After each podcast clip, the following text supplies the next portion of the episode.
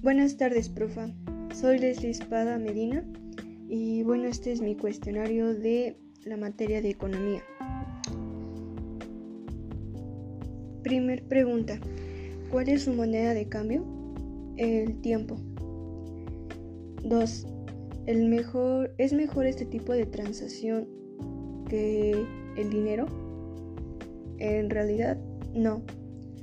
¿Cómo imaginas que se fija el precio de un producto? Quizás con alguna máquina en especial. 4. ¿Por qué razón no todos pueden tener la misma cantidad de tiempo? Porque unos lo gastan más rápido que otros. 5.